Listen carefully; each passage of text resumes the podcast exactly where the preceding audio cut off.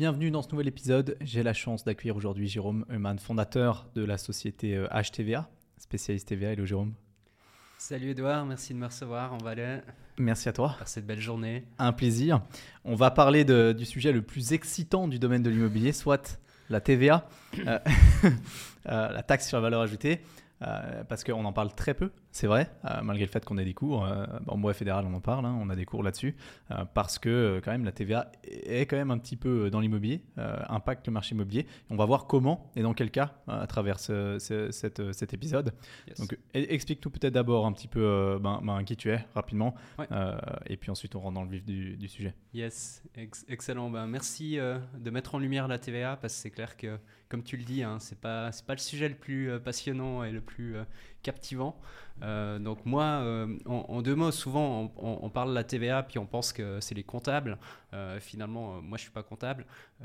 J'ai un parcours somme toute assez classique, hein, des études, l'université, du droit et de la fiscalité. Et en plus, je me suis hyper supra spécialisé dans, dans une partie de la fiscalité que un bon nombre de fiscalistes n'aiment pas la TVA.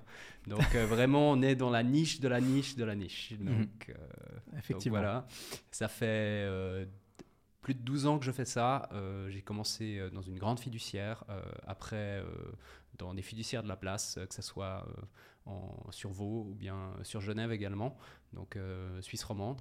Euh, des fois, je viens en Valais, hein, t'inquiète, euh, j'oublie pas le Valais. Parce qu'il y a de la TV également en Valais, hein, ça il faut le savoir. Euh, et même dans le canton de Fribourg. Et puis, ben, je me suis lancé il y a à peu près une année en créant ben, ma société qui fait exclusivement du conseil en matière de TVA pour tous les entrepreneurs en Suisse romande principalement. Voilà. Ok, parfait. Voilà pour l'histoire. Magnifique. Alors explique-nous un petit peu les bases de la TVA rapidement, euh, les principes généraux, et puis ensuite après on rentre dans le dans, dans, dans l'immobilier, euh, peut-être. Yes, pas de souci. Alors comme tu l'as dit, ben la TVA euh, c'est l'acronyme de taxe sur la valeur ajoutée. je pense que tout le monde sait plus ou moins ce que c'est, mais en fait tout le monde n'est pas forcément conscient qu'il a affaire à de la TVA euh, tous les jours. Hein. Parce que euh, tu vas à la boulangerie, euh, tu payes de la TVA, tu vas à la Migros, tu payes de la TVA, mm. tu vas demander conseil à ta fiduciaire, ils vont te facturer de la TVA. Donc pour les gens, je pense qu'ils voient ça comme une taxe, comme une autre. Et puis ils se disent, ben, de toute façon, ils vont regarder que le montant à la fin de la facture, puis ils vont se dire, de toute façon, c'est trop cher. et en fait, ils vont pas se rendre compte que euh, effectivement, ben, la TVA, ça euh, grève une partie du prix. Mhm. Euh, et puis ben, derrière, l'entreprise, cette TVA, elle doit la payer à l'administration, donc à l'AFC, qui, qui, est l'administration fédérale des contributions qui est à Berne, qui sont ceux qui sont ben, chargés de prélever la TVA, mais qui sont aussi ceux qui sont chargés de prélever ben, l'impôt fédéral direct quand tu remplis ta feuille d'impôt. Et je pense que aussi, ce que les gens ne savent pas forcément, c'est que la TVA, ben, c'est une des sources principales également euh, de recettes fiscales euh, de la part euh, de la Confédération, avec bien sûr l'impôt fédéral direct. Et puis, ben, ça permet inévitablement ben, de payer tout ce qui est infrastructure également de notre pays. Donc souvent, quand on me demande, parce qu'on m'a déjà demandé de décrire à un enfant de 7 ans qu'est-ce que la TVA, ben, je lui dis que ça aide un examen final, à payer. Pardon C'est un examen final, ça non, non, non, non, du tout. C'était comme ça. Euh, parce que souvent, euh, c'est difficile, en fait, euh, finalement, d'expliquer à un enfant de 7 ans ce que fait un fiscaliste TVA. la, chose, je crois que j'avais dit, c'était de dire, voilà, ça aide à payer tout ce qui est infrastructure, que ce soit hôpitaux, routes, enfin, etc. Et puis, ben, comme on l'a vu, la TVA vient d'augmenter, vu que là, on est en janvier 2024, ça fait quelques jours, une vingtaine de jours. que la TVA est devenue un petit peu plus chère. Donc, pense personne ne l'a forcément remarqué euh, parce que ben, les entreprises, peut-être euh, ils l'ont pris à leur charge ou peut-être qu'ils vont augmenter leur prix.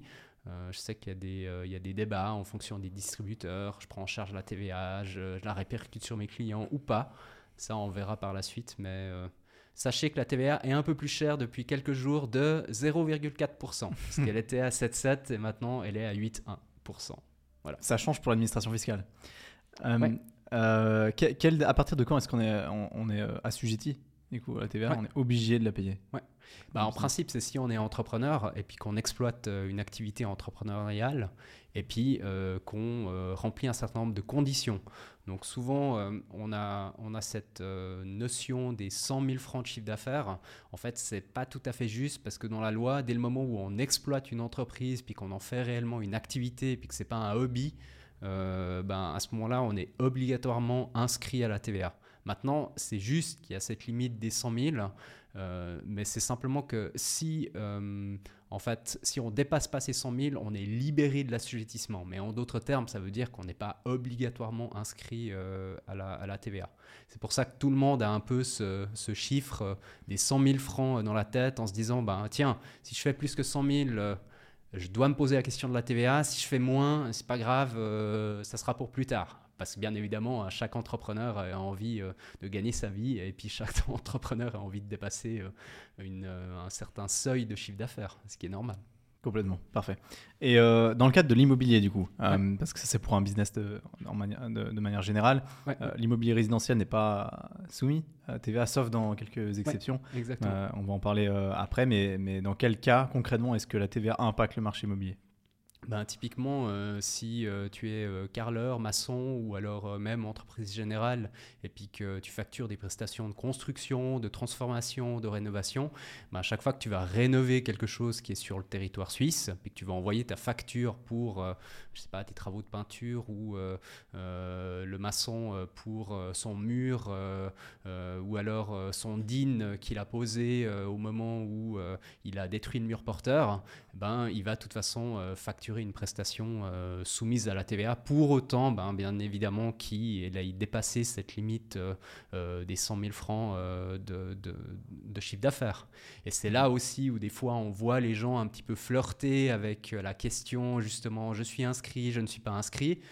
Parce que ben il y en a certains, bien évidemment, et c'est tout à fait euh, possible.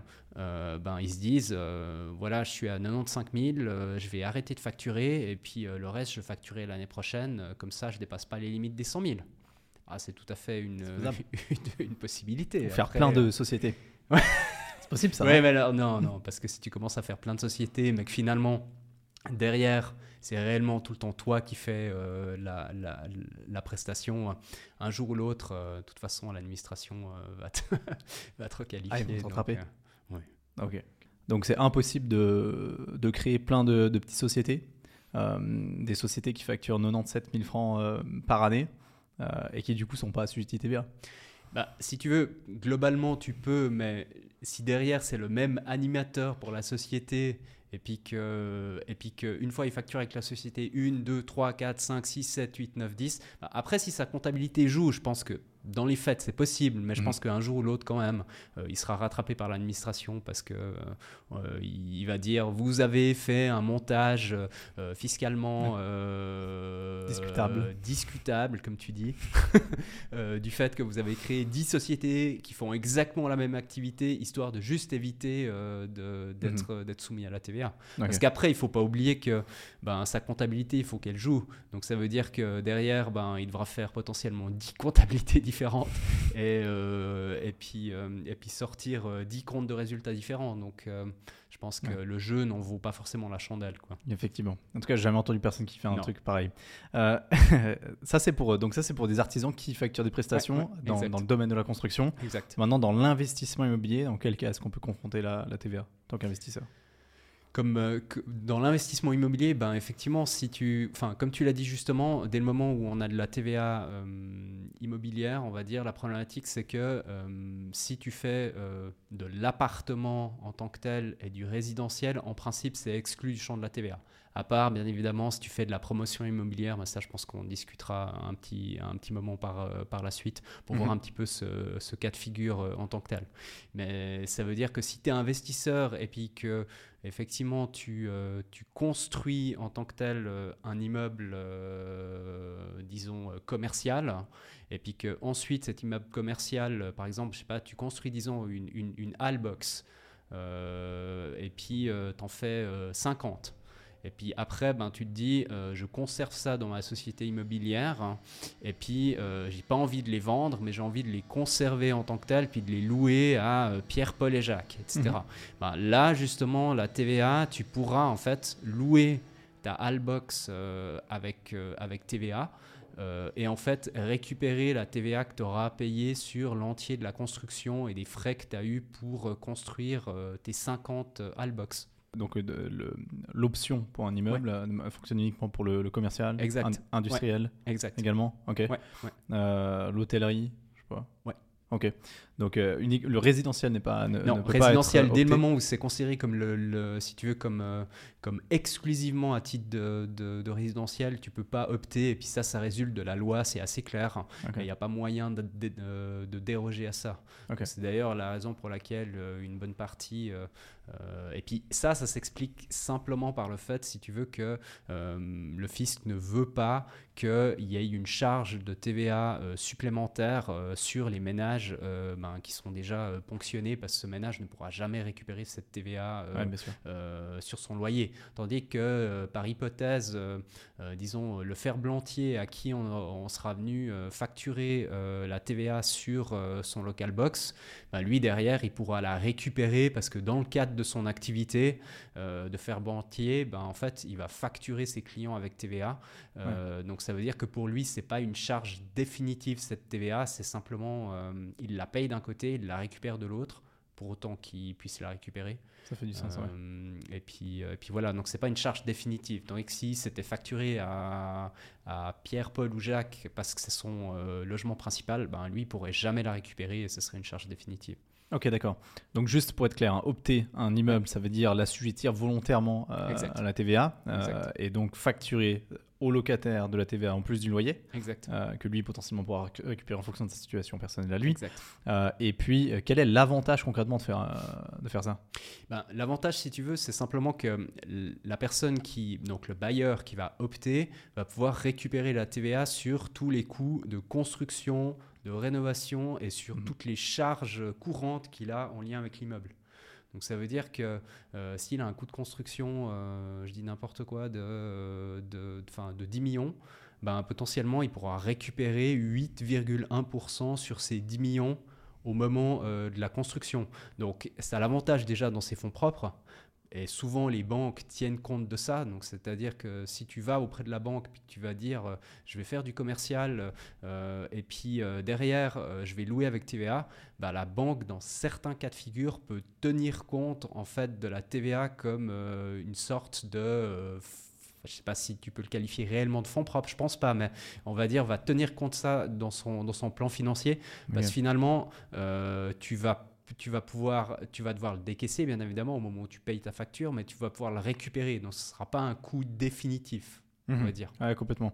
Ouais, donc ça veut dire que si tu, euh, si tu dans ce cas-là, euh, typiquement, tu as un immeuble à 10 millions, Ouais. la banque va partir en- du, du principe que tu tu vas pas, tu as pas 10 millions de coûts de construction. Exact, c'est ça. Tu as 10 millions moins. Moins la partie de la 8,1%, TVA enfin il faut calculer la TVA en dedans, mais bref, ça fait euh, Ok. euh, à peu près, disons, 800 000 quoi.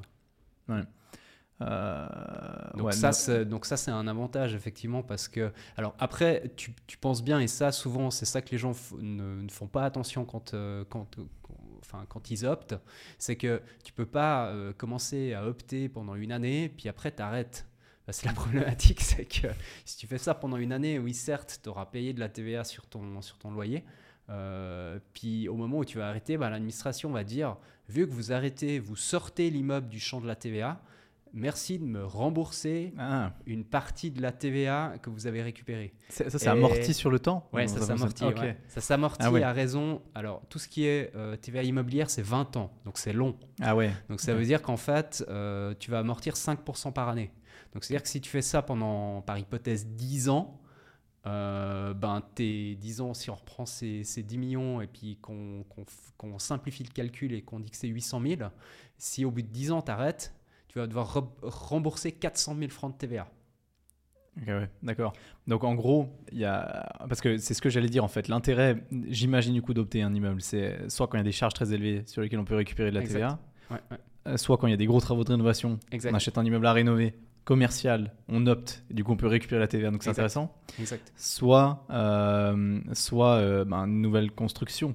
Ouais, soit commercial. nouvelle construction. Ouais, Ouais. Exact. Ouais. Mais du coup, c'est pas possible de euh, Alors- acheter, rénover, deux ans après, euh, d'arrêter l'option. quoi. Non, alors Donc, tu peux, mais il y aura, il y aura un impact, euh, on va dire, euh, d'intérêt, négatif. ouais. Donc c'est pour Ouais. ça que, bien évidemment, tu dois faire des calculs. Alors, oui, certes, au début, ce qui est bien, c'est que ça te permet de financer en partie peut-être les travaux, ou alors, euh, on va dire, de ne pas avoir euh, autant à, à sortir en termes peut-être de fonds propres euh, vis-à-vis de la banque.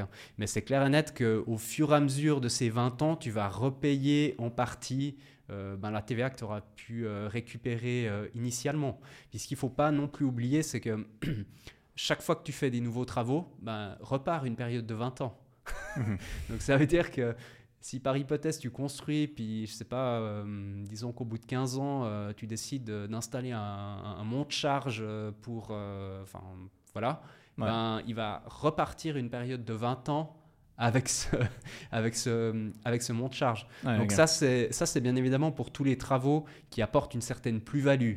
Maintenant, si c'est euh, si c'est de l'entretien, en principe, tu, c'est-à-dire que ils vont ils vont pas considérer qu'il y a de nouveau cette partie euh, des, des 20 ans qui euh, c'est réellement si tu augmentes la valeur, on va dire, euh, de ton de ton immeuble. quoi. Bon, mais ça, c'est difficilement justifiable, ça. Enfin, comment tu définis qu'est-ce qui est de l'entretien et Il y a des, alors, il y a des, euh, il y a dans les publications de l'administration euh, plusieurs euh, exemples, euh, notamment des choses, mais, mais après c'est comme en matière Ah d'impôt, d'impôt direct. hein, c'est, toujours, c'est toujours la grande question. hein, Est-ce Mhm. que c'est de l'entretien, de la plus-value c'est clair.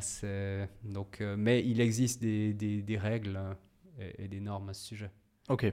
Donc ça, c'est euh, investissement pour du rendement Ouais. euh, commercial, industriel, hôtellerie. Donc c'est possible. Il y a des intérêts, il y a des inconvénients. Il y a un calcul à faire, j'imagine. Ouais, ouais. Il y a un Euh, calcul à faire. Puis après précis. aussi, ben, ce qui est important, c'est que tu peux opter beau, enfin bail par bail. Donc c'est-à-dire que tu peux avoir euh, 10 beaux commerciaux.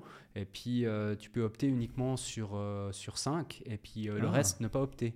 Ou alors, si typiquement, tu as un immeuble avec, bah, souvent c'est le cas, euh, des locataires commerciaux euh, au rez-de-chaussée, et puis par exemple des appartements au-dessus, et puis bah, bien évidemment, l'entier de ton immeuble ne pourra pas être optable parce que ben, les appartements au-dessus, tu peux pas opter.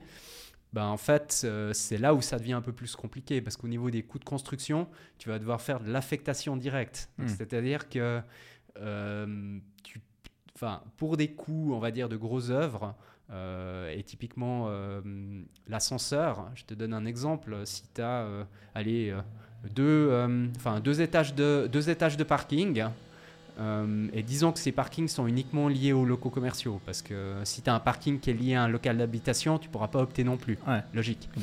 Et puis que, disons, tu as trois, t'as trois étages avec l'habitation.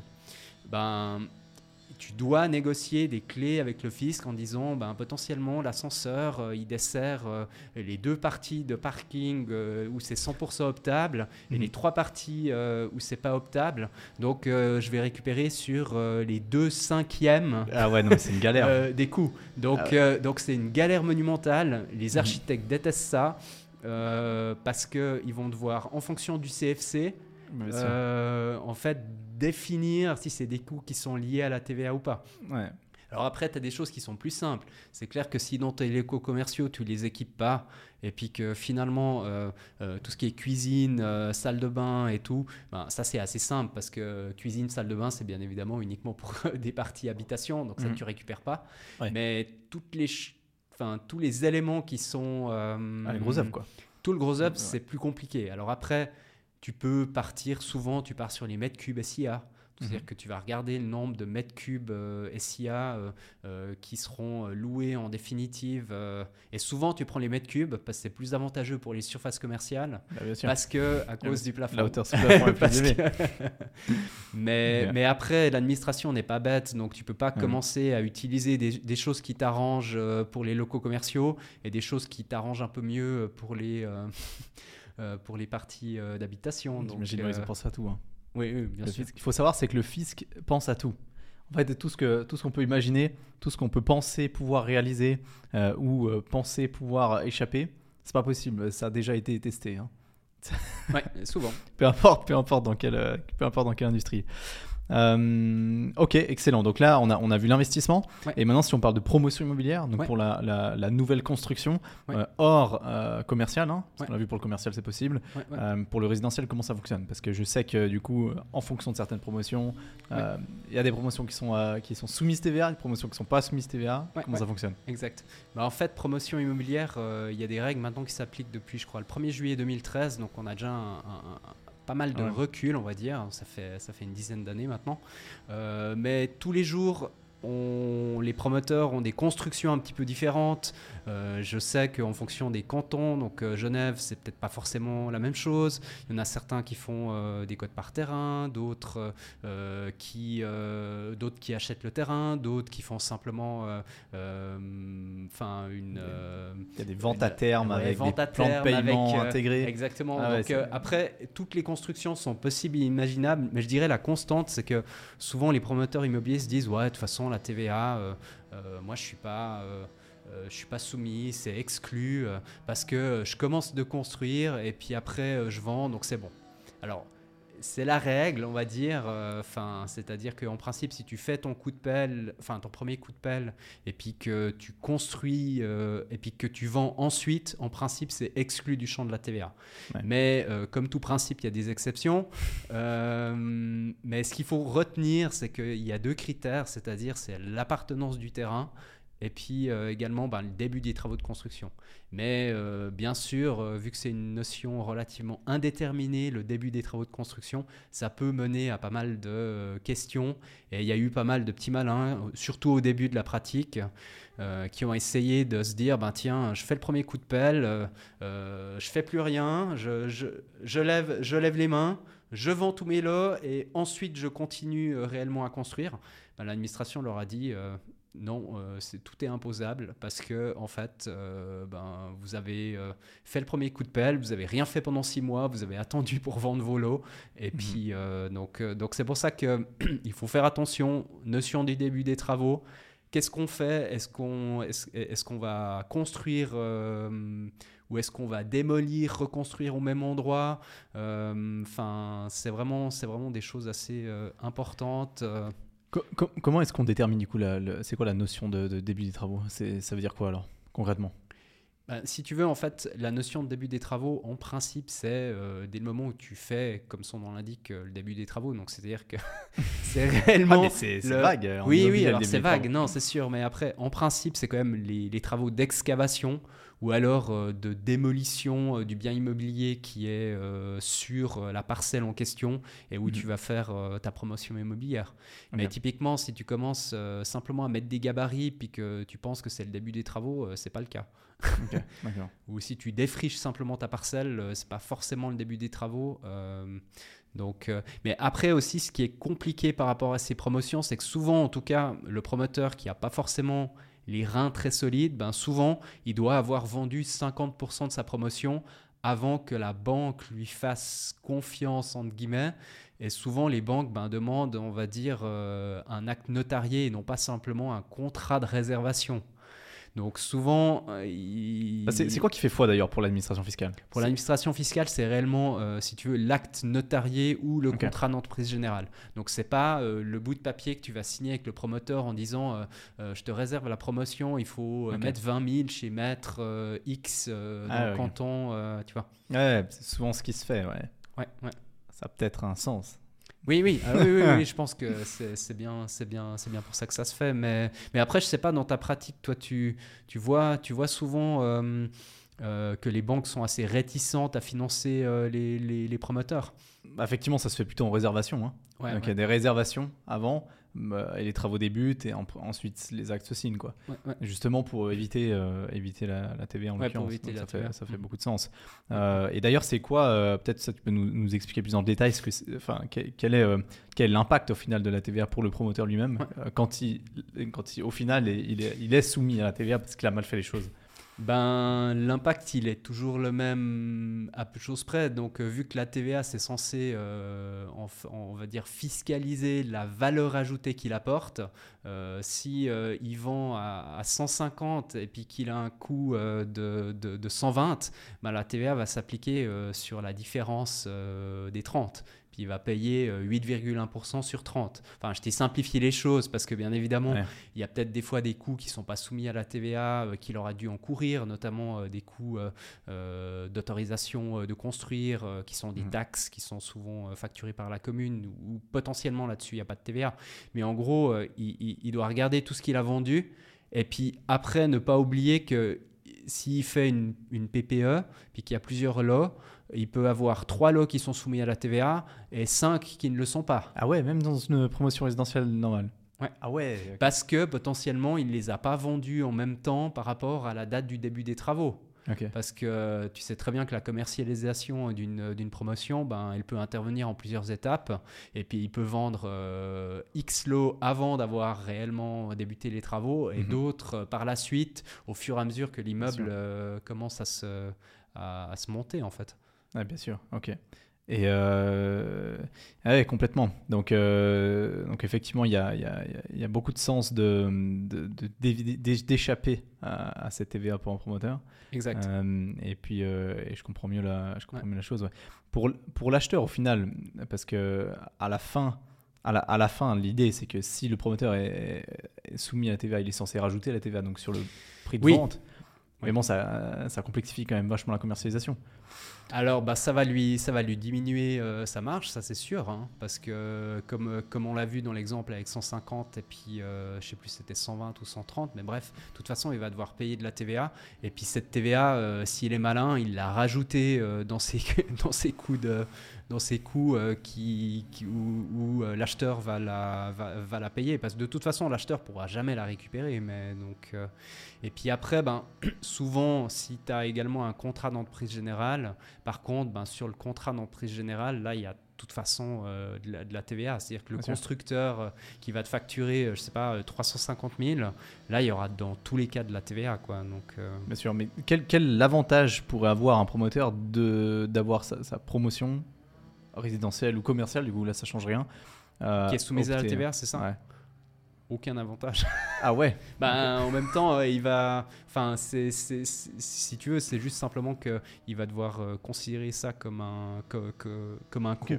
Mais le promoteur qui euh, arrive, on va dire, à échapper à la TVA et effectivement à euh, euh, ben, suivre les règles de l'administration, euh, c'est évident que pour lui, ce sera mieux d'échapper à la TVA. Et c'est à la raison pour laquelle ben, la majeure partie des promoteurs essayent d'échapper à la TVA. Après, des fois, ils n'arrivent pas parce que bien évidemment, s'ils sont obligés d'obtenir des contrats qui ont été signés par les acquéreurs en tant que tels pour obtenir finalement l'aval de la banque pour commencer les travaux, que souvent, c'est ça, c'est un peu ça la problématique, c'est que si tu n'as pas de fonds propres et si tu n'as pas d'argent et puis si ton crédit n'a pas été accordé par la banque, comment tu veux commencer à faire des travaux hmm. Souvent, bah, tu es obligé de les financer toi-même. Euh, ou Avec des acomptes euh, relativement importants. Exact. Ah, bien sûr. Euh, et, du coup, comment fait le promoteur concrètement pour certifier le début des travaux? Pour éviter d'avoir de mauvaises surprises plus tard Parce qu'au final, le problème des impôts, c'est qu'eux, ils ont le temps. Euh, donc, euh, ça sert à rien d'essayer de repousser le problème parce que de toute façon, eux, ils ont le temps. Alors, euh, généralement, l'administration accepte tout un certain nombre de moyens de preuve, mais le fardeau de la preuve appartient bien évidemment au promoteur. Donc, c'est à lui de prouver que c'était le 15 janvier et que c'était pas le 22 ou le, 7 mars. Et puis, comme tout moyen de preuve, ben des témoins où la parole, c'est pas une bonne idée. Il faut avoir quelque chose d'écrit et de tangible, on va dire. Euh, si c'est une grosse promotion, souvent, moi, je recommande quand même de faire intervenir un, huissier qui permettra, bah, qui, est, qui, qui, un, qui est quelqu'un de neutre et qui permettra réellement d'attester la date du début des travaux. Après, on peut le faire également euh, avec des PV de chantier, euh, d'ouverture euh, de chantier ou ce genre de document, ou bien même un document de la commune qui t'autoriserait à commencer les travaux. Après, ça peut être plusieurs moyens de preuve qui sont mis l'un après l'autre. Et bien évidemment, tous les, si tous les moyens de preuve coïncident, ben c'est toujours mieux parce que ça permet comme ça d'avoir un, une sorte de faisceau d'indices qui fait que ben, c'est bien le 15 janvier et c'est pas le 7 mars. Quoi. Ok, d'accord, parfait. Bon, magnifique. Est-ce qu'il y a d'autres points à prendre en considération pour, un, pour, la partie immobilière ou promotion immobilière sur la, TVA ou bien pas spécialement Alors oui, comme, comme toujours, bah, enfin, ce que je dis, c'est que si c'est des promotions qui sont, qui sont compliquées, où il y a plusieurs intervenants, c'est toujours mieux de poser la question à l'administration avant euh, et puis déposer ce qu'on appelle une requête de ruling, où on vient réellement euh, ben, identifier les parties, présenter les faits et présenter euh, les conséquences euh, TVA euh, et à ce moment-là on obtient l'aval de l'administration et mhm. souvent vu que les promotions immobilières ça se fait pas sur le coin d'une table en se disant ouais on fait demain une promotion c'est bon enfin des fois, euh, on va c'est quand même devenu relativement rare. Souvent, enfin, c'est devenu plus rare vu les montants qui sont en jeu et vu, euh, on va dire, les sommes et les complexités administratives. Exactement, et toutes euh, et toutes les ben, toutes les questions d'autorisation de construire, comme tu sais très bien, qui prennent de plus en plus de temps. Donc souvent, c'est quand même conseillé de d'obtenir l'aval de l'administration pour, on va dire, valider la manière dont on pensait traiter la promotion euh, on peut envoyer ces documents. Souvent, l'administration répond quand même relativement rapidement. Alors, il ne faut pas faire ça deux semaines avant de commencer les travaux, hein. mais je pense que si on fait ça quelques mois avant, euh, on peut obtenir un ruling, donc une, euh, approbation de l'administration sur, à quelle sauce on sera mangé d'un point de vue TVA. Puis, on peut envoyer également des, des, projets de contrat, etc. Puis, comme ça, ça permet vraiment de totalement baquer les choses et puis être sûr qu'on n'aura pas une mauvaise surprise un jour et puis que euh, parce que la TVA c'est 50 prescriptions donc euh, l'administration peut très bien un jour venir euh, toquer à votre porte elle l'avait fait d'ailleurs il y a quelques années en tombant sur pas mal de promoteurs immobiliers qui ont eu la douloureuse surprise de se voir à titre rétroactif réclamer de la TVA sur des promotions immobilières. Non, c'est incroyable. Hein. C'est ça le problème du fisc, c'est que le fisc ne meurt pas. Donc le fisc a le temps. Exact. Et, euh, et il n'a pas de problème à attendre. Et 5 ans, ça peut paraître court, mais si on a fait faux et puis qu'on ah, a l'épée de Damoclès euh, sur soi, et puis que surtout le cash, euh, bah, on l'a dépensé dans un autre projet et puis on n'en a plus, hmm. c'est des bah, énormes sommes. Ouais. C'est des énormes sommes. Ok. Bah, ouais, donc faites très attention à ça dans, toutes les nouvelles constructions euh, et promotions immobilières que vous pourriez euh, avoir. Il n'y a, pas de cas euh, similaire à, ça dans, dans, la rénovation ou pas spécialement non, je dirais, non, dans la rénovation, il n'y a pas de. Alors, si tu veux, en fait, la, la, chose qui est importante, donc on a parlé de ces deux euh, traitements au niveau des promotions immobilières, donc c'est-à-dire euh, imposables ou exclus. Euh, ce qu'il faut comprendre par rapport à la rénovation ou alors à, la transformation, c'est qu'en fait, l'administration va assimiler ça à une promotion immobilière, donc les règles dont, dont on a discuté ces 10 ou 15 dernières minutes dès le moment où ça dépasse 50% de la valeur ECA, donc euh, établissement cantonal d'incendie du bâtiment.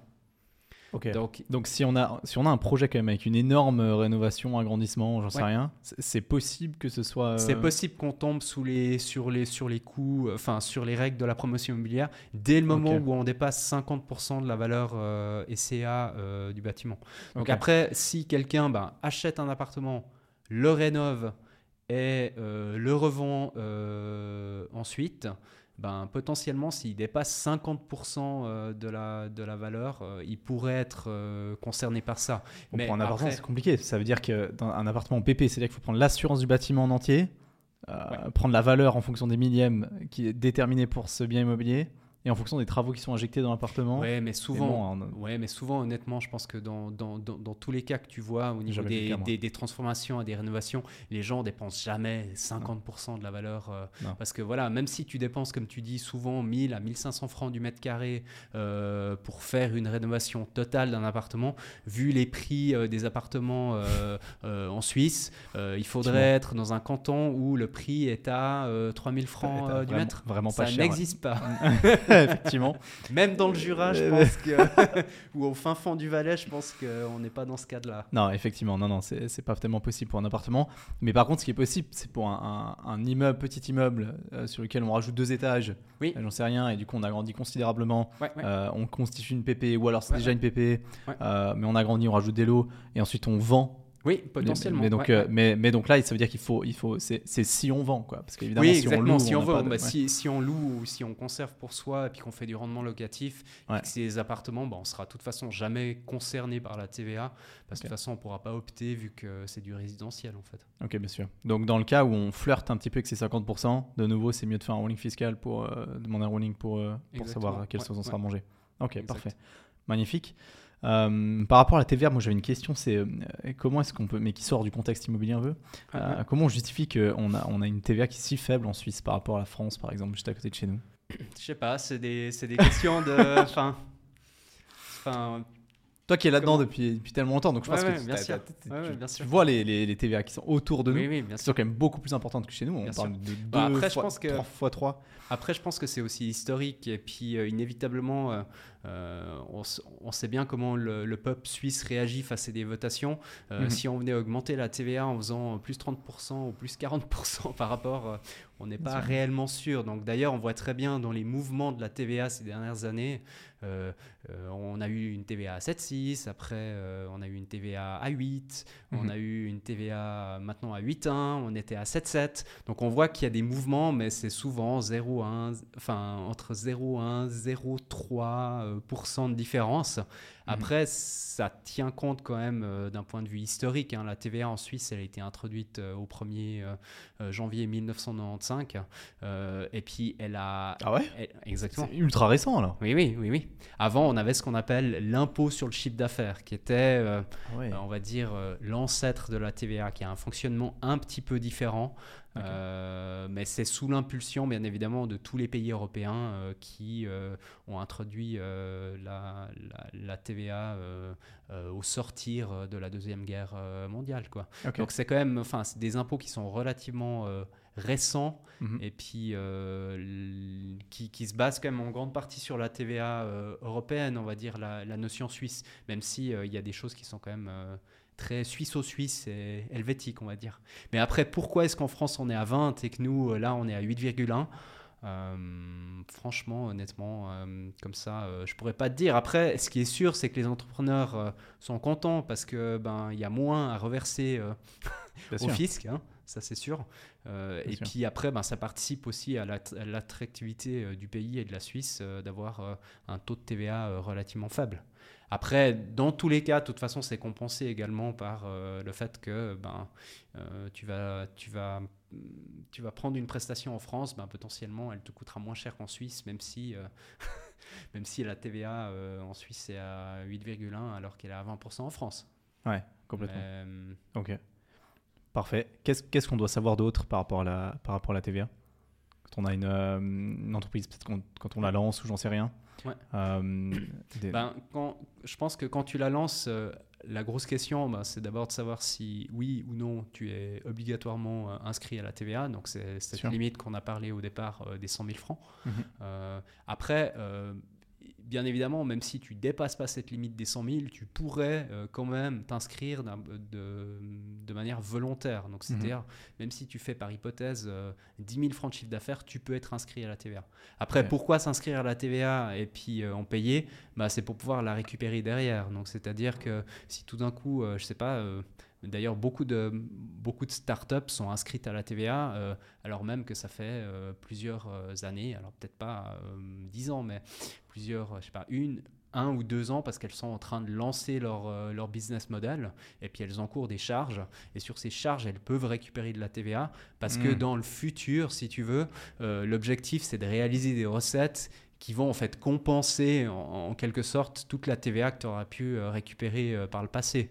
Donc Ouais. typiquement un entrepreneur qui se lancerait et qui se dirait ben tiens euh, je vais peut-être pas dépasser les 100 000 mais euh, je vais mettre la voiture dans ma société et puis euh, je vais, je vais euh, acheter un ordinateur et puis je vais avoir un certain nombre de dépenses. Ben, il peut très bien s'inscrire à la TVA. Après, c'est un calcul à faire. hein. Ok, d'accord, ouais. Euh, et puis, euh, quand, on, quand on. Parce que tu parles toujours de récupérer cette TVA, mais il y a aussi la solution de la, de la méthode de la- de- du taux de la dette fiscale nette. Ouais, exactement. C'est quoi concrètement? Bah, si tu veux, le- la, la méthode du taux de la dette fiscale nette, c'est la méthode simplificatrice qui est donnée par l'AFC, qui en fait te permet de payer la TVA sur la base d'un taux euh, qui va dépendre du métier que tu fais. Donc si tu es horticulteur et fleuriste, ou si tu es maçon, ou si tu es euh, fiduciaire, tu ne payeras pas le même taux. Après, euh, cette méthode-là, si tu veux, elle a été développée par l'administration pour faciliter la vie des contribuables TVA, parce qu'ils n'ont que deux décomptes TVA à faire par année. Et puis, ils n'ont pas besoin de regarder toute la TVA qu'ils pourraient récupérer sur leur charge. Donc, ce qu'ils vont simplement faire, c'est prendre leur chiffre d'affaires. Tu fais 50 000 de chiffre d'affaires avec TVA et tu appliques le taux qui est donné par l'administration. Après. Euh, ça veut dire que toi, tu factures 8,1 Ouais, dans tu tes factures 8,1 dans tes factures, mais en fait tu vas facturer mais, mais en fait tu vas tu vas payer peut-être 6,2% et puis le delta entre euh, ton 6,2 et puis, euh, et puis 8,1 et en fait en quelque sorte la TVA que tu n'as pas besoin de reverser à l'administration à Berne. Donc en quelque sorte la TVA que tu peux euh, récupérer. Après, mhm. euh, suivant, c'est un choix que tu peux faire au début de ton activité comme tu peux être en méthode effective, qui est la méthode standard, où en fait tu payes et tu récupères. et ça, par la suite, tu peux changer. Mais quand tu commences avec la méthode forfaitaire, tu dois la garder une période fiscale, quand tu commences avec la méthode effective, qui est la standard, euh, tu dois la garder trois périodes fiscales minimum et ensuite tu peux changer. Donc c'est juste une bonne question à se poser au départ. Après, euh, ces taux qui sont fixés par l'AFC, ils sortent pas du, du, du, chapeau. Hein. Euh, c'est des taux qui sont des taux d'expérience. Donc, ils sont allés voir euh, un échantillon de X sociétés qui, font, qui, qui, sont fleuristes ou qui sont boulangers ou qui sont maçons. Et puis, ils ont regardé le delta de la TVA qui est payée, respectivement de la TVA qui est récupérée. Et c'est comme ça qu'ils arrivent à ce, à ce taux-là. Donc, euh, Donc ça, ça vaut la peine de faire un... ça vaut la peine au début. Ouais, si tu veux, ça vaut la peine au, début de se poser la question en, se disant... Euh, qu'est-ce que je vais avoir comme charge? Voilà, euh, Est-ce que je vais investir Parce que si tu es dans la norme, on va dire, des horticulteurs et fleuristes, et puis que tu n'as pas un business qui est très différent de tous tes concurrents, assez logiquement que tu sois en méthode effective ou au TDFN, payeras à peu de choses près la même charge fiscale à la fin de l'année. Mais si typiquement tu as des charges qui sont totalement différentes parce que tu dois faire des investissements, parce que euh, tu dois rénover ton, ton, ton, magasin, euh, parce que tu dois racheter des équipements euh, complémentaires, bah, là ça peut valoir la peine, si tu étais typiquement au TDFN, de se dire bah, l'année fiscale suivante, je passe en méthode effective. Mhm. Ou alors si tu as très très peu de charges, ouais, exact, ça vaut la peine de faire plutôt un TDFN. Exact. Et puis, euh, dans ce cas-là, tu. Exact. Mais après, si tu veux, tu as pas mal de subtilités et ça, c'est souvent. Enfin, moi, j'aime pas trop le TDFN, je vais te dire pourquoi. Parce que, en fait, les gens, souvent, euh, ils oublient ce qu'on appelle l'impôt sur les acquisitions. L'impôt sur les acquisitions, c'est ce qu'on appelle le reverse charge en Europe. C'est simplement que euh, quand tu acquiers en tant qu'entreprise entreprise suisse t'acquiert des services de l'étranger, par exemple, tu vas mhm. demander à un web designer euh, en France de faire ton site internet. Il te facture ça 5000 euros. Lui, euh, il va pas te facturer de TVA française parce qu'il va considérer qu'il facture à une société suisse, ce qui est juste. Lieu du destinataire, tu es en Suisse, il ne te facture pas de TVA française. En fait, c'est à toi, société suisse, de payer la TVA sur ces 5000 euros, 7,7%. Si tu es en méthode effective, tu la payes, tu la mhm. récupères dans le même décompte. Donc c'est un effet neutre. Si tu es au TDFN, tu la payes, tu la récupères pas. Ah oui Ok. Donc, c'est-à-dire que. Mais lui, comment ça se passe? Ça veut dire le prestataire français te, facture les 5000 euros sans TVA Sans TVA française. Mais toi, tu es censé en C'est à toi, en fait, c'est toi qui vas devoir calculer. Alors, bien sûr, premièrement, tu dois ben, euh, prendre les 5000 euros et puis euh, les convertir en francs suisses. Euh, mhm. mais ça, en principe, tu devras de toute façon le faire dans le cadre de ta comptabilité parce qu'elle elle est de toute façon en francs suisses. Puis après, ben, tu calcules 8,1% sur ces, euh, sur ces 5000 euh, euros. Ben, disons que c'est 1 pour 1. Ça veut dire que ben, tu vas devoir payer 5000 fois 8,1%, enfin 8,1% fois 5000 de TVA. Et c'est ce qu'on appelle l'impôt sur les acquisitions. Donc souvent, et ça, ça s'applique sur tous les services que tu acquiers de l'étranger. Et comme on le sait tous, ben maintenant, euh, ça peut être des services, mais ça peut être aussi des licences. Typiquement, euh, tu as, un logiciel qui provient de l'étranger et qui t'est facturé de l'étranger. Tu as un abonnement euh, Ah à ouais. Google. Et ça, c'est pour autant que le fournisseur étranger soit pas soumis à la TVA suisse. Parce que des fois, ça arrive également que le fournisseur étranger, euh, parce qu'il a plusieurs clients en Suisse, euh, il est soumis à la TVA suisse. Si tu veux, c'est juste une règle qui a été mise en place pour éviter que euh, la concurrence malsaine, que tu ailles chercher euh, des services à l'étranger, puis qu'en fait, il n'y ait aucune TVA qui te soit facturée euh, sur, sur la prestation. Donc c'est l'AFC qui te facture directement cette. cette Non, c'est à toi-même d'auto-déclarer ça dans Ah ton ouais. décompte TVA ça Ok. et de mettre ça dans ton décompte. Donc souvent, ce que, ce que les gens oublient quand ils sont au TDFN, c'est que ben, ils doivent déclarer l'impôt sur les acquisitions. Donc euh, typiquement, la personne qui aurait ses 5000 fois 8,1, il doit la déclarer, il doit la payer, mais il ne pourra pas la récupérer vu qu'il est au TDFN. Donc Ouais, c'est un impact quand même euh, négatif. C'est pour ça que TDFN, oui. Maintenant, euh, pour, des, euh, pour, pour des sociétés qui, ont, qui sont vraiment suisses-au-suisse, qui n'ont pas de charges qui proviennent de l'étranger, sinon ça peut, ça peut faire mal et puis euh, ça peut vite être plus avantageux d'être à la méthode effective en fait. Ouais, complètement. Ok, d'accord. Donc c'est pour ça que je pense qu'il faut retenir, c'est qu'il n'y a pas de, enfin, il n'y a pas une seule solution. Il faut juste simplement, euh, enfin, se poser, regarder ce qu'on a envie de faire, et puis choisir la meilleure méthode euh, au début de l'activité, en fait. Bien sûr. oui.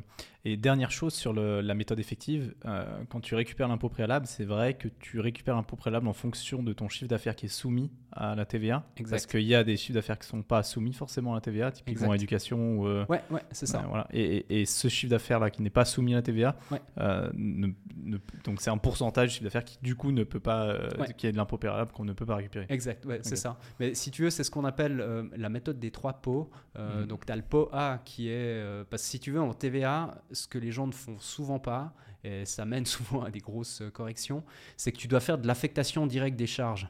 Donc, ça veut dire que tu vas. Quand tu, quand tu reçois une facture d'un fournisseur, euh, tu vas devoir te poser la question, typiquement, ben, est-ce que c'est une charge qui m'a servi à générer un chiffre d'affaires imposable, exonéré ou exclu? Et si on prend ton exemple euh, enfin, d'éducation, euh, disons, euh, tu fais de la formation, formation, ben, c'est exclu du champ de la TVA. Si typiquement, tu avais dû acheter des bouquins chez, chez Payot pour te, te former, et puis ensuite donner ton cours, ben, Mm. typiquement, la facture de Payot, tu vas pas pouvoir, enfin, ça sera du pot B, ça veut dire que c'est de, de l'impôt préalable que tu peux pas récupérer et que tu dois affecter de manière directe. Ok.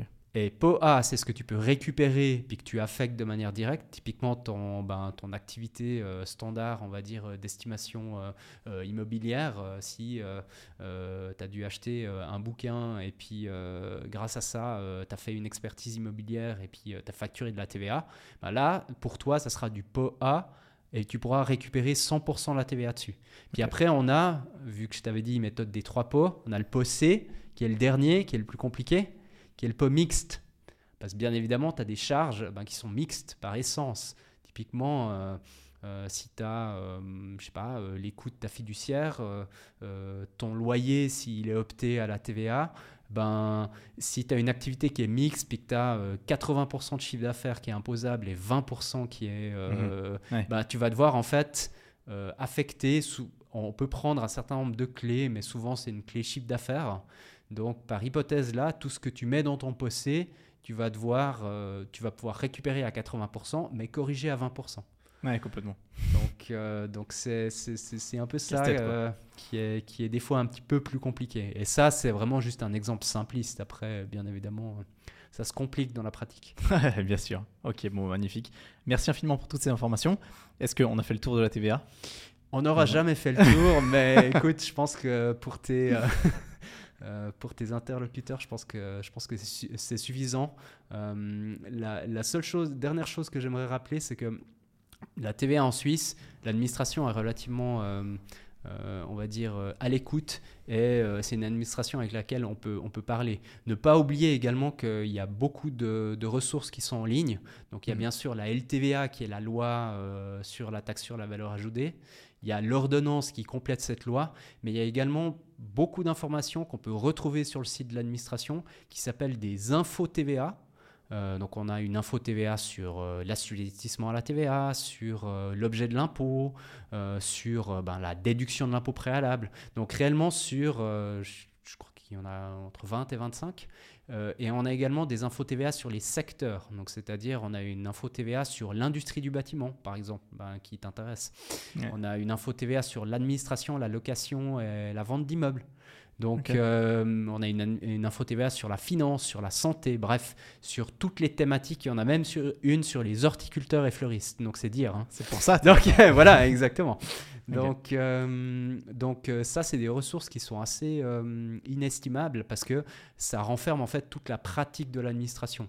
Mhm. Donc, le réflexe qu'il faut avoir, c'est regarder la loi, l'ordonnance, et ensuite euh, les infos TVA. Euh, vous pouvez également appeler l'administration, qui a des, euh, qui a des hotlines et tout. Et puis en dernier recours, ben, si vous savez vraiment pas la réponse, je suis là. Sur htva.ch. Juste Ouais, ok, bon, ça. magnifique. Merci infiniment pour toutes les informations, Jérôme. De rien. Et je te Merci souhaite à le- toi. le meilleur pour la suite. Ouais, À très vite. toi aussi. À tout Ciao. bientôt. Ciao, ciao, Edouard.